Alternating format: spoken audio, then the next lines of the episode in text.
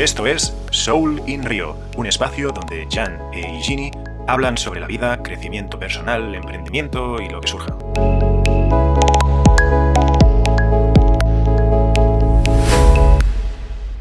Ya estamos en el aire. ¿Qué tal, Jan? ¿Cómo estás? ¿Cómo estás, mi querida Ginny? Muy bien, muy bien, muy tranquilo. Empezando la semana, ya aquí está haciendo un montón de frío. eh, bueno, aquí en Lima, ¿no? Frío, Eh, que es que como primavera aquí, ¿no? En España. Sí, es que nosotros no llegamos nunca a, a temperaturas tan, tan bajas. Creo que aquí la más baja está alrededor de 15, 15 grados. Lo que molesta es el, el- la sensación térmica, ¿no? O sea, tenemos mucha humedad, estamos alrededor del 90, Ya, a veces sí. llegamos a 99% de humedad. Imagínate, pues, respiramos Ya, agua. Hostia. Pero no, Sí. comparado al frío de ustedes, no pasa nada. Mire, estamos ahorita 17 grados, ¿ya? Pero Claro. una sensación térmica de, de 15. Claro, 17, eh, aquí lo tenemos fácil en verano, incluso algún día en verano tenemos 17 grados. No, no es normal, no es normal, pero claro, lo que jode en Perú es la humedad. Bueno, en Lima, en Lima es la humedad. Porque aunque no baje mucho la temperatura, al ser tan húmedo el clima, se te mete dentro de los huesos y yo me acuerdo de eso. Aunque tengas 50.000 mantas, no, no, o sea, sigues teniendo frío. Lo que necesitas es, es, es calentor, una estufilla. Yo al final me la compré tarde la estufa, pero bueno, fue lo mejor que me compré por ahí. Y terminabas con los, con los, con los vidrios empañados, llenos de agua. Mm, no, ¿No bueno, te fijaste? bueno, sí, sí, en realidad sí, porque ahora que lo recuerdo, salió un poco de moho en, como las paredes estaban de papel, Exacto, exacto. exacto. salió un poco de moho, porque claro, esto sucedía en la, en la habitación donde dormíamos, sobre todo en la habitación donde dormíamos salía, es verdad, se empañaba, nos levantábamos con, con los cristales empañados al día siguiente. Sí, sí, sí. sí. Tienes No, razón, y eso te levanta el, el papel de la pared, te olvídate en dos patadas. Sí, sí, sí, totalmente. Ahora, pero el frío que yo he sentido cuando he estado allá en Madrid era escandaloso. Hostia, pues no, no vayas a la Siberia, ¿eh? O Escandaloso. Ahora me, me acabas de hacer recordar, en Perú habían los dibujos animados que se llaman Shin-Chan. Ujú. Shin-Chan está en Perú, Chinchán, ¿no? No, no, no, no. ¿no? Bueno, e- No hay, era- no es, un niño japonés que vive con sus padres y su perro, el nevado, y, y no sé, su madre le hizo un comentario en plan, ¿dónde vas tan, tan tapado? Los, los, ¿cómo se llama? Los esquimales se reirían de ti. Y le contestó, sí, pero los del Ecuador no se reirían tanto. Es que en realidad nada, es, en realidad es a lo que estás acostumbrado, es loquísimo, ¿no? claro. Porque yo a veces eh, veo, veo gente que viene de otros lugares de, de aquí de Perú y, y están bien tapados. Y yo le digo, ¿pero qué haces? No, que hace frío. ¿Qué frío? No te pases, esto no es frío todavía, no pasa nada. Pero claro, hay gente que viene de Piura, por vienes del ejemplo. Caribe, No, no, viene de, de Piura, que es un lugar donde ellos tienen pues temperaturas de hasta 35 o 38 grados. Entonces, y creo que su invierno es de 23, una cosa así, ¿no? hostia, 23, vaya, 24. Es, es alucinante. qué Y bien. yo, y yo en Madrid te saqué, me moría de frío. Me moría de frío. Me paraba enfrente de una, de una estufa que lanzaba un poquito de agua, de agua, digo, de aire caliente y no me quería mover de ahí. Y terrible, o sea, decía, wow, que, o sea, en principio, qué falta de preparación de ropa. O sea, me di cuenta que no tenía ropa para el frío, terrible. Ni a para la lluvia, ¿no? Horrible. eh, ¿qué, qué vez has pasado más frío tú? ¿E- ¿Era esa en Madrid? Sí, sí, sí, sí, Es tu peor vez. sí. Yo recuerdo dos situaciones donde pasé, o sea, donde he pasado más frío en mi vida. Una era, bueno, cuando fui a esquiar, ¿vale? Más de, de- de pequeño. Estábamos subiendo por el terrarrastre. El terrarrastre es- son esas máquinas que te arrastran hasta Ajá, arriba ajá. de la montaña. Madre mía. Tenía los, los dedos dentro de los guantes congeladísimos, congeladísimos, la cara congeladísima. Y tuvimos, bueno, cuando llegamos arriba paramos a un refugio, entramos al refugio y al poner las manos en, en el fuego, bueno, fuego, allí para calentarme, me dolían, pero de lo, de lo frío que tenían los dedos, me dolía eso, bueno, una barbaridad. Y luego recuerdo una vez que no sé en qué, en qué sitio fue, creo que era en Reino Unido, que fue por trabajo. Fue por trabajo y yo recuerdo que llevaba pues las mallas debajo de los pantalones, o sea, todo lo full equip porque, o igual era Alemania, no recuerdo si era Reino Unido o Alemania, en Düsseldorf. ¿Ya? Pero hacía un frío que es que yo digo, es que no, no me apetece trabajar nada. O sea, yo me levantaba por la mañana en plan que no quería salir de la cama, pero un frío tremendo, la, la ducha también, o sea, madre mía de- del amor hermoso. O sea, realmente yo creo que, bueno, tampoco estamos acostumbrados, ¿no? Esa gente está acostumbrada, pero lo pasaría mal viviendo en un clima tan, tan frío. Ah, no, coño, ya sé dónde fue. Fue en Boston, en Boston, en Boston. Ya. Fue en Boston que, que no, perdón, en Chicago. Chicago, Chicago, Boston Bueno. no, Chicago. Eh, Chicago. era, era mm, em, finales de, ahora no sé si era finales de año febrero. Tengo el vídeo en YouTube, ¿vale? El vídeo lo tengo en. YouTube. Eran, eh, no te lo pierdas, ¿eh? Eran las, Ya. las 4 de la tarde que se iba el sol. Y Chicago es conocida por ser una ciudad con mucho viento, ¿vale? Hace mucho viento en esa ciudad. Pues eran tipo que se estaba yendo el sol, ya- eran las 5 de la tarde y yo no veía a nadie en la calle. Digo, qué raro que no hay nadie, ¿eh? si todavía es, la- es tarde, o sea, es la tarde, son las, cua- las Claro. 5. Y, y al- a los pocos minutos entendí por qué no había nadie. Cuando se fue el sol, yo iba con guantes de piel, ¿vale? Con guantes de piel y dentro de los guantes de piel otros guantes de lana. Y cuando sacaba las manos para, yo qué sé, para mirar el teléfono o para hacer algo, cuando sacaba mis manos de los bolsillos, se me congelaban, se me empezaban a congelar las puntas de los dedos de, de las manos. Y me apresuré a ir rápido al, al hotel donde me, hospedaba porque realmente me cagaba de frío, pero, pero, pero un frío de decir, madre mía, ¿cómo pueden vivir aquí? Las calles, las calles, eh, un metro de, de- hielo, ¿eh? O sea, te levantabas cada día y veías a la gente pues eh, eh, limpiando las aceras y todo eso, y se el suelo congelado, el lago congeladísimo, congeladísimo. Esa, esa creo que como, como persona, como que no vas a esquiar, porque si vas a esquiar, pues lógicamente pues tendrás momentos que tendrás Claro, frío, hace frío, claro. pero como ciudadano, ¿no? Por así decirlo, esa fue una vez que, que, mira, no me acordaba, o sea, sabía que era por trabajo y sabía que era en un sitio de habla inglesa, más o menos. Y mira, al principio pensaba Londres y digo, no me, no me casa mucho que sea Londres o Alemania. Y luego dándole vueltas he pensado que, que sí, sí. Era. O sea, en Boston también hacía frío, porque también fui cuando había nevado bastante, pero nada como Chicago. O sea, la sensación térmica estábamos a menos 40 grados. Sensación térmica. Wow, ¿en serio? Sí, sí, sí, sí, sí. De hecho, es uno de mis vídeos más vistos en YouTube. Es Winter Chicago. No hablo, literalmente, solo grabo, no hablo. Y, y es uno de los que tengo más visualizaciones. Tampoco son muchas, igual son 3.000 o 4.000, pero para un canal chiquito, pues ya es bastante. Porque te morías de frío. Sí, sí, aparte yo iba, a ver, no iba full equip como si viviera allí, iba pues como si fuera, o sea, un poco más tapado del invierno de Barcelona.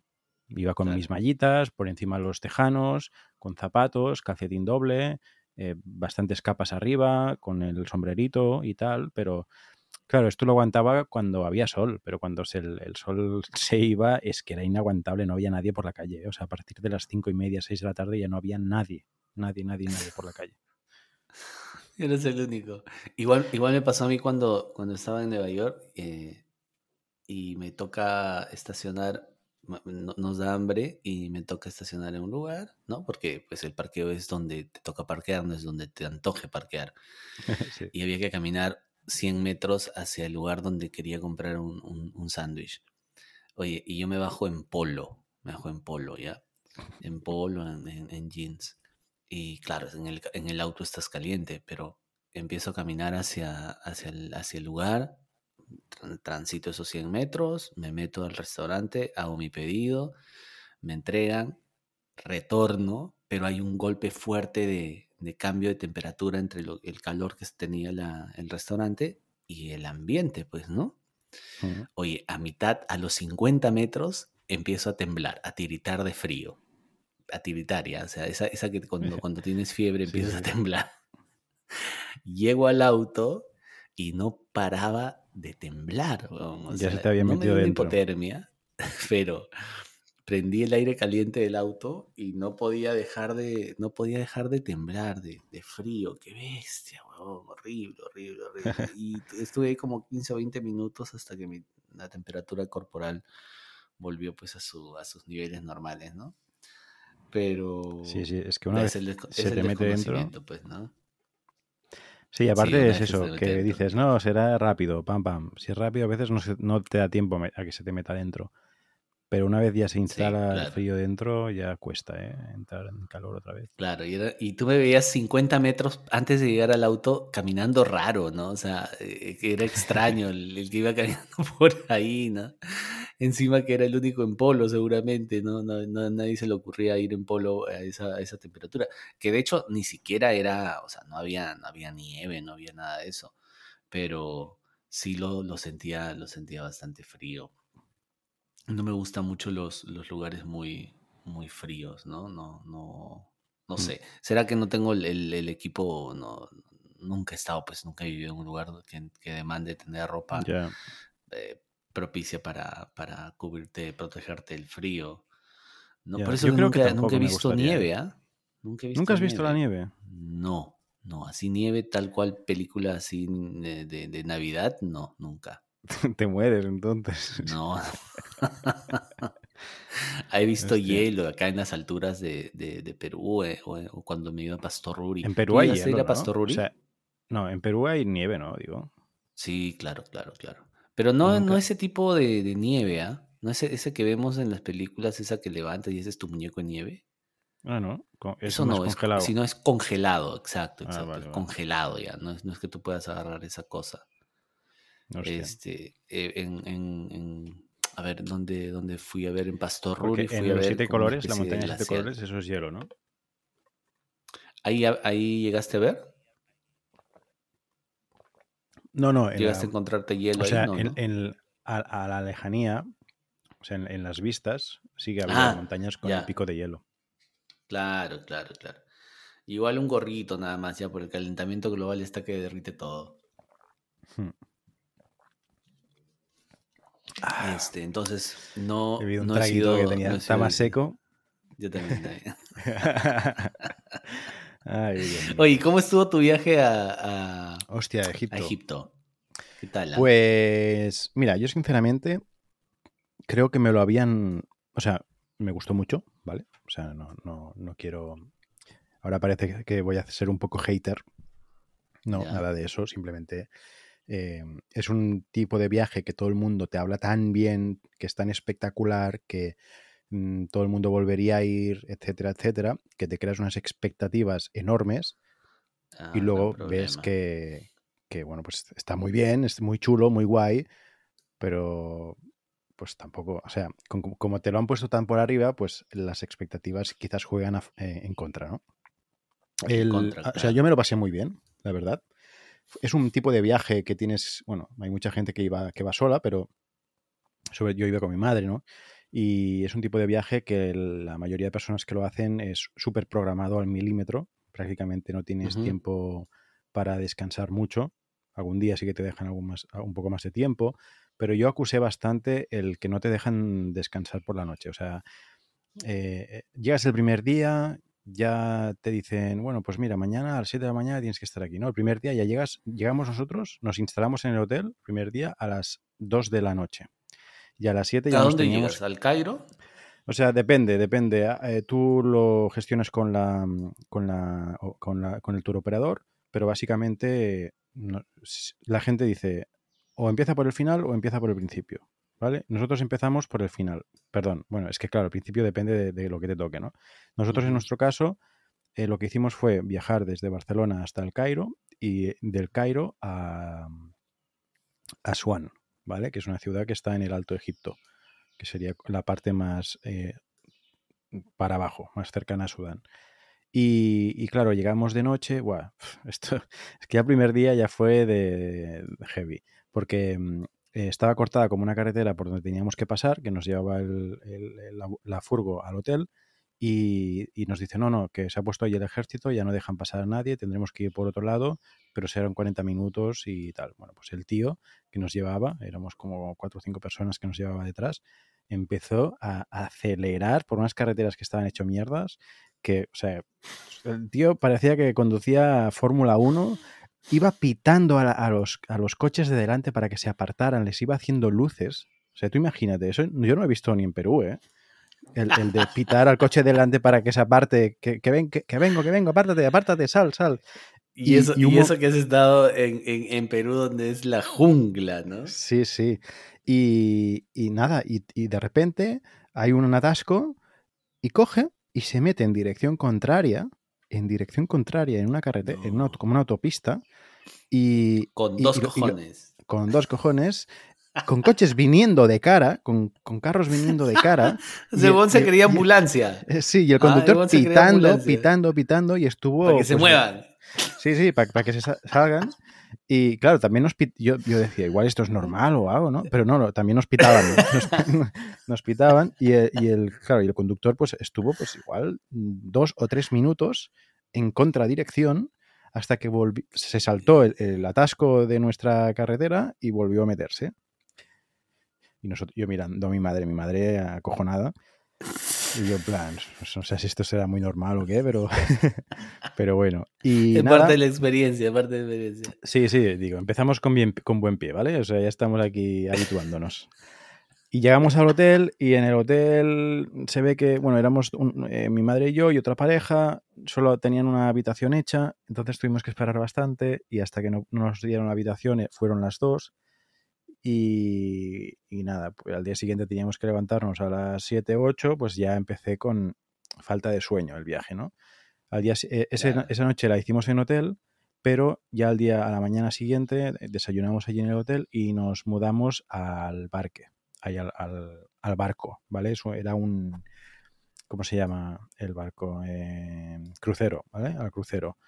Que hay un huevo de cruceros por el Nilo, pues ya te, te mudas allí, te instalas y te dan un, te dan un camarote, que es como una habitación de, de hotel, pero, pero que le llaman camarote. Y está bastante bien y tal. Y ya pues empiezas con la visita de todo el día de Asuán, que es un, como era como la capital del antiguo Egipto, hay muchas ruinas, empiezas a visitar templos, mm, bastante interesante todo.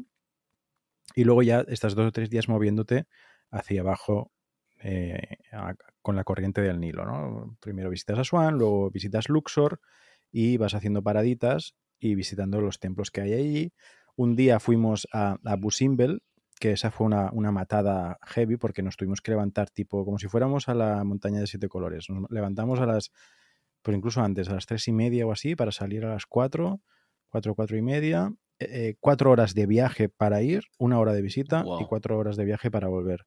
Con la gran diferencia que en la montaña de siete colores no hacía calor, hacía temperatura normal, Claro. incluso más cercano al frío, y allí tenías que ir súper temprano por la mañana porque se ponían temperaturas de locos, porque a las 10 de la mañana estábamos a 50 grados, Wow. para que te hagas una idea. Y claro, pues eh, allí eh, la ida fue bien porque el aire acondicionado funcionaba, pero la, vuel- la vuelta, yo estaba durmiendo en, en la furgo y de repente me tuvo que, o sea, me desperté del calor que hacía porque el, el aire acondicionado dejó de funcionar bochorno. y eso era una olla eh, increíble. Mucho, mucho calor, muy espectacular, también se tiene que decir, pero uf, calorcito, ¿eh? Y luego, pues por la tarde te podías ir un poco a visitar el- los templos, el centro y tal. Y, y nada, cuando te haces esa zona, también fuimos a visitar algunos pueblos, a, a los nubios, que estos son una, pues, un, un- un pueblo que ha habitado pues, esa zona durante muchos años, que tienen ciertas características, que por ejemplo tienen cocodrilos en casa. Los No, tienen en ¿en una fosa, en la casa tienen cocodrilos pequeñitos, eso es como que símbolo de buena suerte y tal. Fuimos en camello, bastante chulo, y, y nada, y luego ya pues cuando pasamos esos días ya nos volamos de Luxor a, a El Cairo, ¿vale? En El Cairo es una ciudad súper grande, o sea, 20 millones de habitantes creo, recordar ahora mismo, súper desordenado todo, muy Todo caótico, desordenado.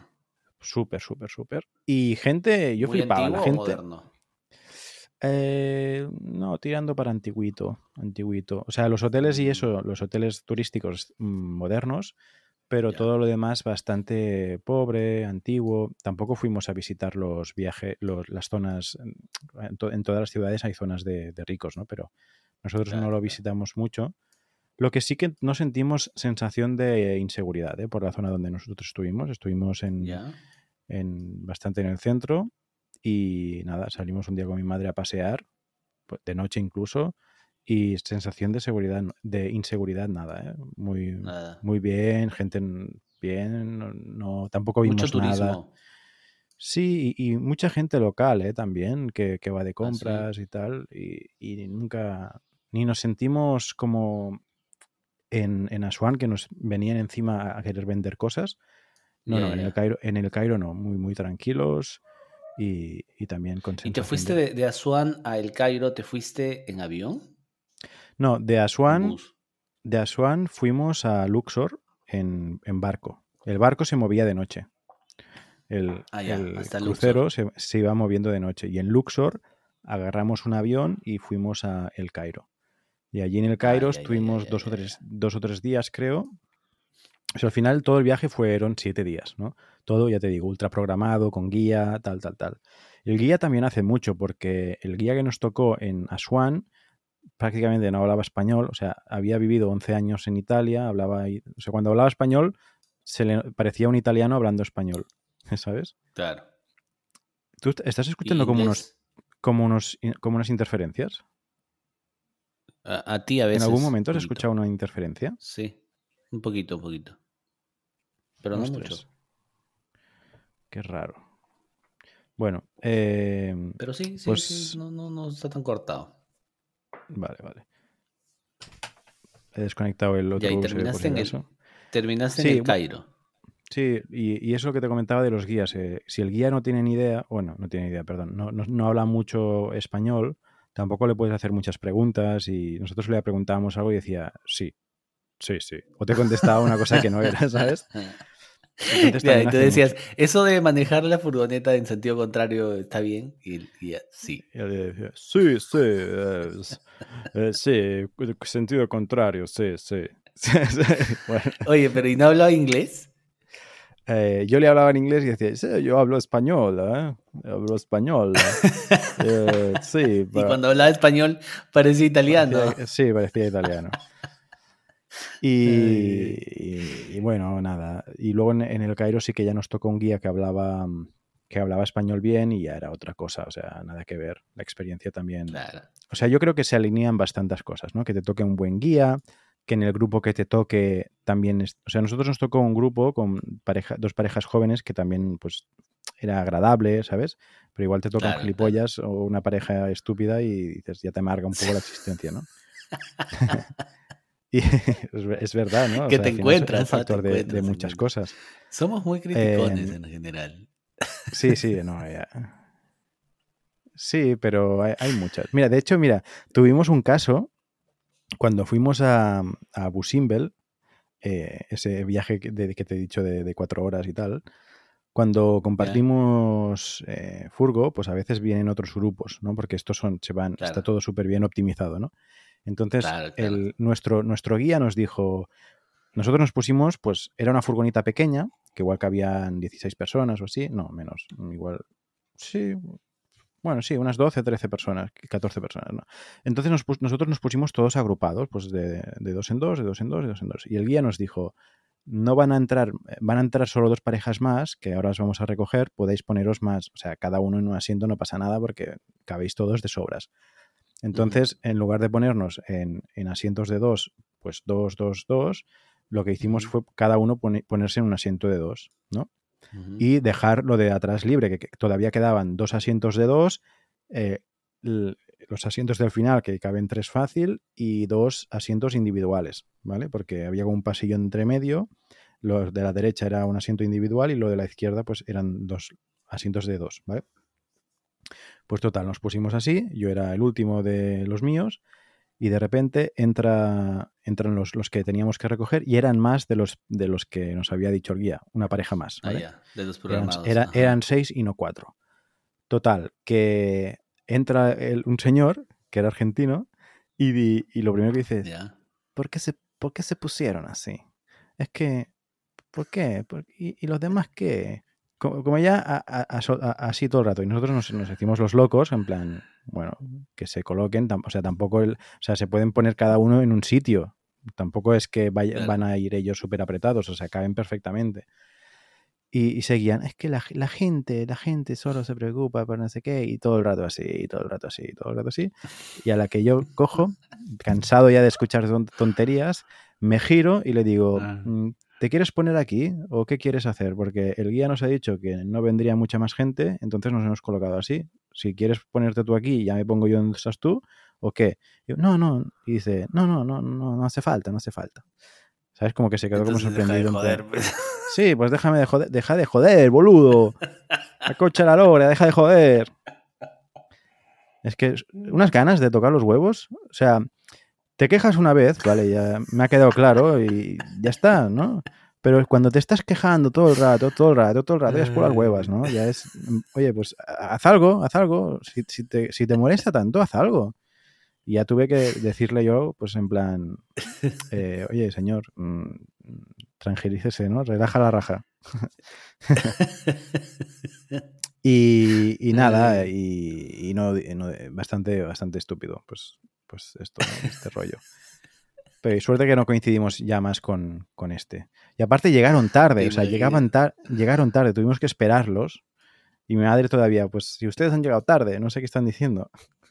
En plan, mi madre también es bastante. Mi madre es bastante belicosa.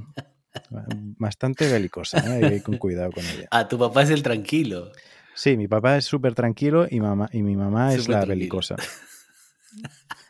Sí, ma- mi mamá es más, más, más nerviosa, más, más de que no, no callarse las cosas. Sí, sí. Pero está Y bien. yo soy con- yo soy con Bueno, mi- ¿y- ¿y mi- dónde están las pirámides, weón? Las pirámides están en el Cairo.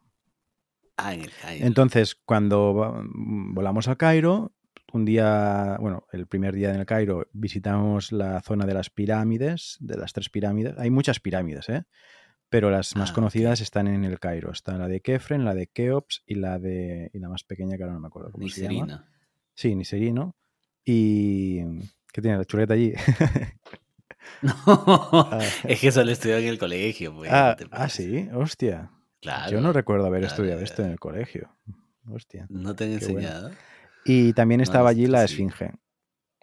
Mm, Ya. Creo que no. O sea, o- sí, hombre, has estudiado las pirámides, que, que hay pirámides y tal, pero no, no recuerdo te el sabes los nivel de, de decir, sí, no, no, que va, que va. La Esfinge uf, es bastante o sea, espectacular. mm, Bastante espectacular y bastante. No sé, tío, te dan que pensar. Hoy, justo, mira, hoy me ha salido una noticia en YouTube que habían Ya. descubierto la, la ciudad Z en, en en Ya. Bolivia, en el Amazonas de Bolivia, a través de una nueva tecnología que es mediante un radar que filtra toda la vegetación y te permite hacer como un mapeo de las elevaciones geográficas que hay en, en la zona, ¿no? Y así poder detectar si ha- hay edificios debajo de la, de la vegetación, si hay pirámides y tal.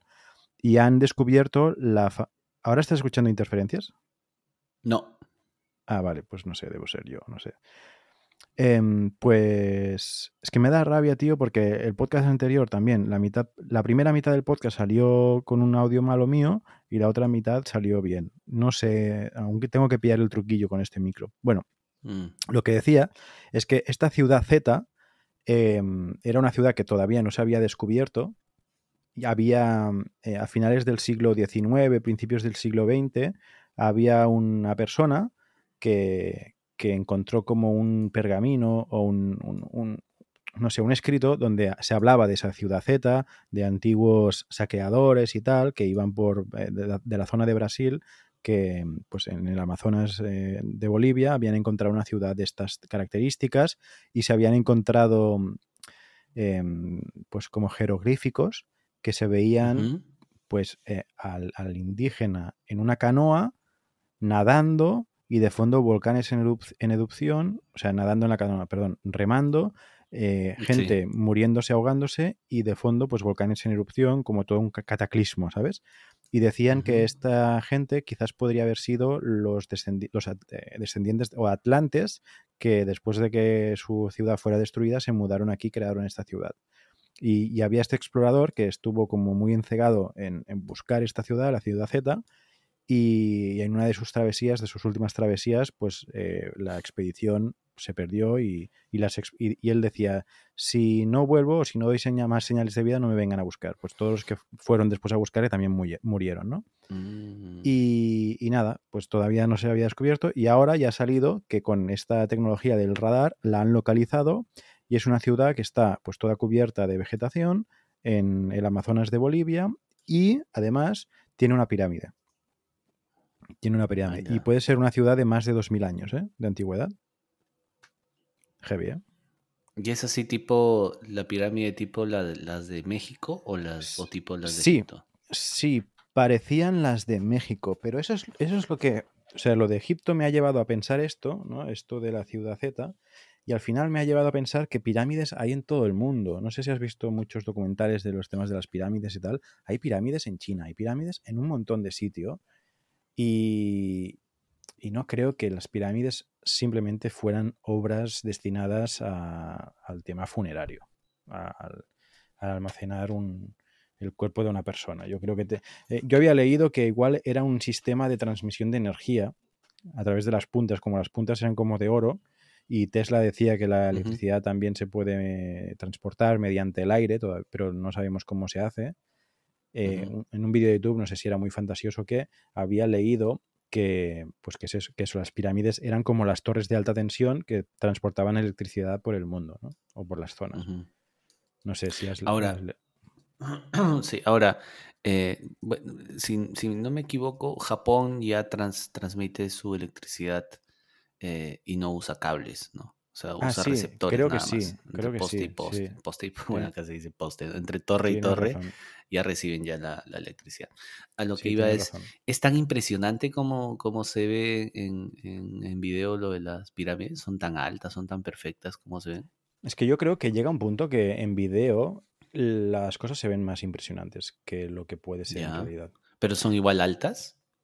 No me pareció tan alto, ¿eh? o sea, no me, no me parecieron obras mm. impresionantes. Yo te, yo te digo una cosa, y te soy muy sincero, para mí lo más espectacular que yo he visto en mi vida ha sido el Machu Picchu. O sea, el Machu Picchu es lo más espectacular que yo he visto y, que he sentido en mi vida. Pero literal, ¿eh?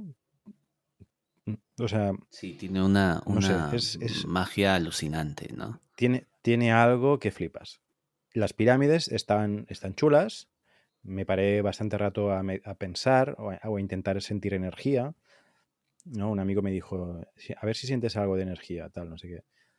Hice un poco de cerrar los ojos, en plan, intentar, no sé, cosas de, de loco, ¿no? Como si me teletransportara al pasado, cosas de estas a ver si, sentía algo o intentar imaginar, pues yo qué sé, e, esa misma zona hace 3.000 años, 4.000 años, porque es, que las pirámides, o sea... ¿Hace cuánto están? Cuatro, más de 4.000 años, ¿eh? 4.000 años, ¿eh? Es que claro, en 4.000 años es imposible que sepamos qué ha pasado. Es que no, no lo sabemos.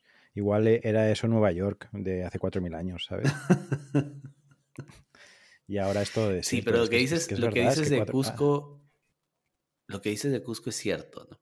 Y no pasa solamente en Machu Picchu, no sé si, si recuerdas haber estado en otros lugares donde también hay estos, eh, estas eh, construcciones en base a piedra que tú dices, eh, ¿cómo diablos se, se ha movido estas cosas aquí? Y hay una, hay una sensación que te acompaña durante tu, tu, viaje, Sacsayhuamán, pero es lo que mencionas, ¿no? Es, una sensación, ¿no? Que no, no, obviamente no es racional, sino de, conexión con lo que está, con lo que hay ahí, ¿no?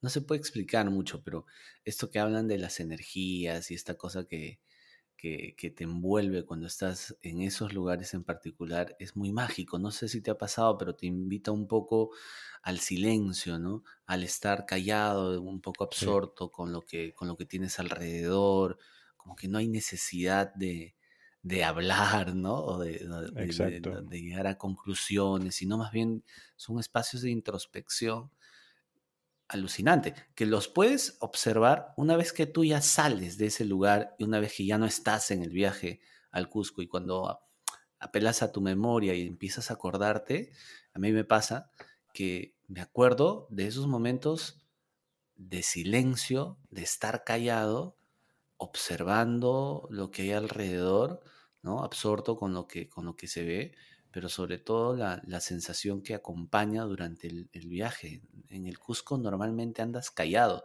Si no estás en la ciudad Sí, en la noche de juerga, pero en el viaje estás callado. No sé si te acuerdas.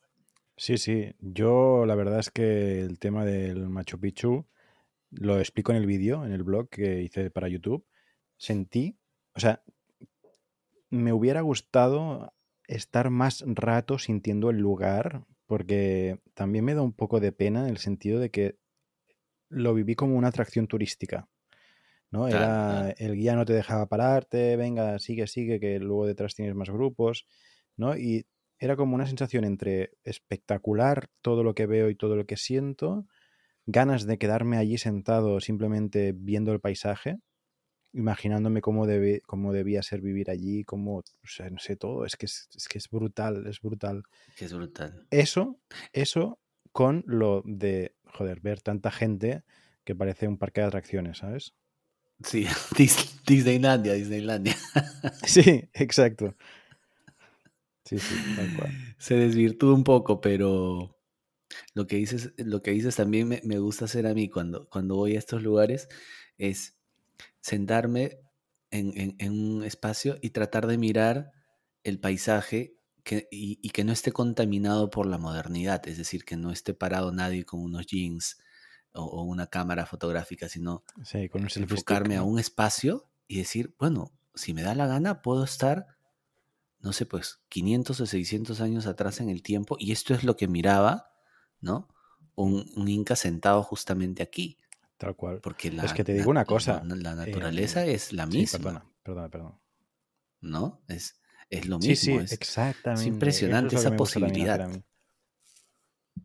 Sí, sí, o sea, ver las, las pirámides, lo que sea, y, y decir, hostia, esto es lo mismo que veía un una persona hace 4.000 años, ¿sabes? Exacto. Em, yo lo que te decía es, ojo, que si, yo qué sé, poner un hotel en el, en el, en el Machu Picchu, donde solo se pueda hospedar una persona, bueno, una familia eh, o dos familias, como súper exclusivo, por, yo qué sé, por 10 millones de euros la noche, más, yo creo que más de un millonario del mundo lo haría, ¿eh? porque creo que ten- es que te- la- tú, tú imagínate la sensación de tener el Machu Picchu para ti Sí, pues. sin nadie más, solo tú y tu acompañante o tus acompañantes, Sí, imagínate. Sin los turistas, porque a partir de, a partir de, una, de una hora eh, ya se va todo el mundo, ¿no? Pues imagínate hacer Sí, noche allí, lo mágico que debe ser. ¿Cuánto Sí, estaría dispuesto sí, a pagar una persona? Sí, es A ver, mira, en el hotel como más ir a caro de- del mundo está. Sí, el hotel más caro del mundo está en Japón.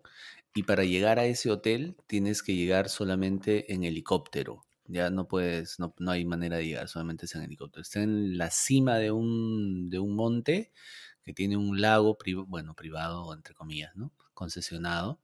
Un, un hotel siete Lo que claro, estrellas. aquí no, eh, eh, ¿Cómo? no digo que aquí en el, en el...